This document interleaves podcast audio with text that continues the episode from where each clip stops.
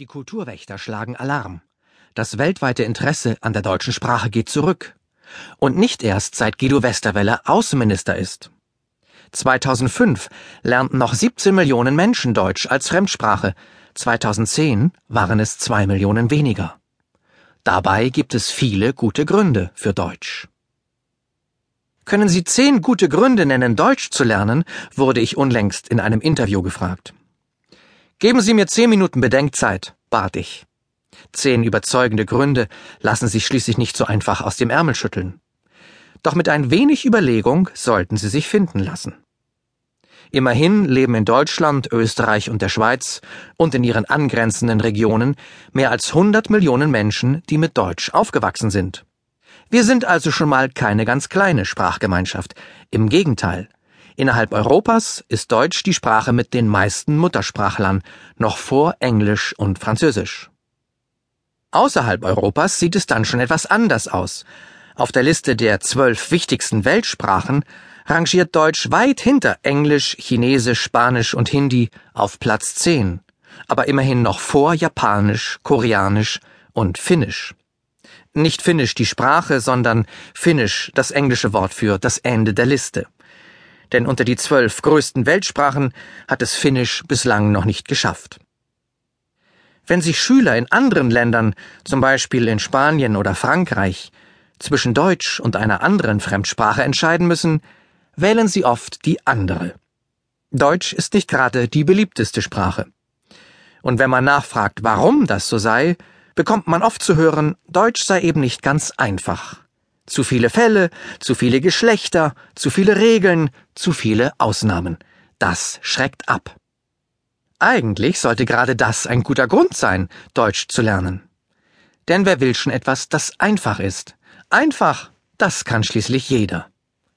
Wer Deutsch beherrscht, kann etwas Besonderes, etwas, das nicht jeder kann, nicht einmal jeder Deutsche.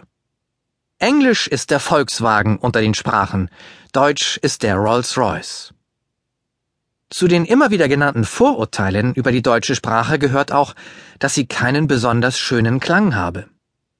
Sie sei bei weitem nicht so melodiös wie das Französische, nicht so weich wie das Englische, nicht so temperamentvoll wie das Italienische, nicht so schwermütig wie das Russische und nicht so angriffslustig wie das Japanische.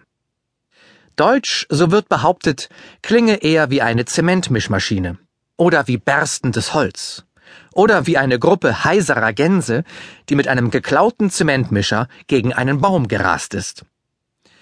Doch wer sich ein bisschen genauer mit der deutschen Sprache auseinandersetzt, der wird im Klangspiel der Silben eine wunderbare, kraftvolle Schönheit erkennen. Wie bei jeder Sprache kommt es darauf an, wer sie spricht und wie. Der Ton macht die Musik. Darum ist Deutsch nicht von ungefähr lange Zeit die führende Sprache der Musik gewesen. Von Johann Sebastian Bach bis Johann Strauss, Deutsch war und ist es noch heute eine der wichtigsten Sprachen auf den Konzert- und Opernbühnen dieser Welt. Wer klassischen Gesang studiert, für den führt an Deutsch kein Weg vorbei.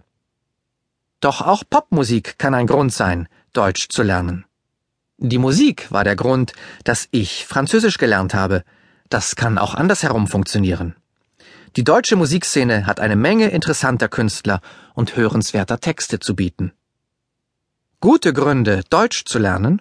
So etwas fragt man am besten Menschen, die das Wagnis auf sich genommen haben, einen Deutschkursus zu absolvieren. Und die findet man fast überall auf der Welt. In Frankreich, in Spanien, in Russland, in Polen, in den Niederlanden, in Dänemark, in Chile, in Argentinien, in Afrika, in China, in Baden-Württemberg. Deutschland ist ein tolles Land, schwärmte mir eine ältere Dame in Buenos Aires vor. Ihr habt so viele Kulturgüter, so viele interessante Städte, so abwechslungsreiche Landschaften, so schnelle Verbindungen, die beste Infrastruktur weltweit. Sie sprechen von den Autobahnen, nehme ich an? fragte ich. Sie lächelte und sagte, ich meine vor allem die Apotheken.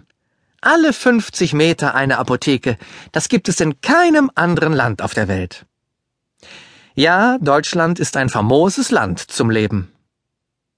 Für viele junge Menschen in anderen Teilen der Welt ist Deutschland das Tor zu einer gesicherten Zukunft.